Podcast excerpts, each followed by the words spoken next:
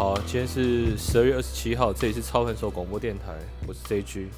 上一集我跟大家聊到顺势交易嘛，那今天我想到一个我训练的学生，他的例子可能可以更明确的跟大家聊顺势交易的重要性。我记得在二零一七年的九月的时候，我跟一个学生私底下见面，我跟他聊的是关于他赔钱的事情。奇怪，赔钱有什么好私底下聊的？我先说明一下，他叫小蔡。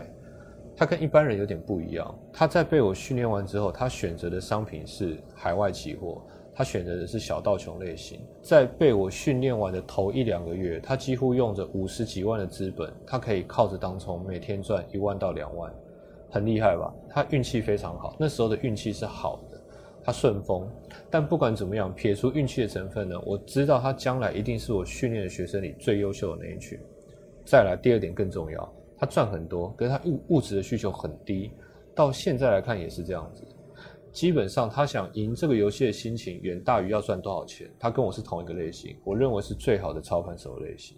可惜他在二零一七年呢，他还是忍不住犯了逆势操作这个毛病。他在二零一七年的六月到九月三个月之间，三个月哦，他就把二零一七年一整年赚的钱几乎都赔光了。如果你愿意，手边有线图，你可以打开当时的小道琼的走势。如果你稍微看一下这几个月前后的走势类型，你会发现，其实这是一件非常非常明显的多头走势才对啊。那这种这种行情，如果你会赔钱，大概只有一个原因嘛，你放空哦，你就是回头看你是逆了那个多头的势。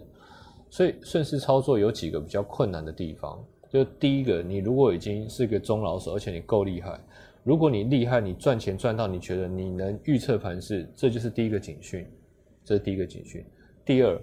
如果你在最好的位置没有进场，例如小蔡他在二零一七年的时候，他其实赚了不少钱，但他只因为大概是在五月中的时候那个低点没有买到，他就不高兴了，因为他一没买到，大盘就喷出了，所以他心情不好，他觉得没有买到，那我就放空。他那种感觉好像在报仇一样，他好像觉得他没有赚到多头的钱，所以他利用放空来讨回来。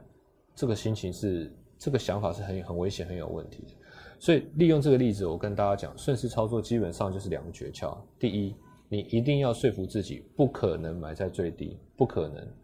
第二，因为你不可能，你也不会买在最低，所以买个三次，你进场三次，至少有一次会停损，其实也是相当合理的。这两件事你一定要说服自己，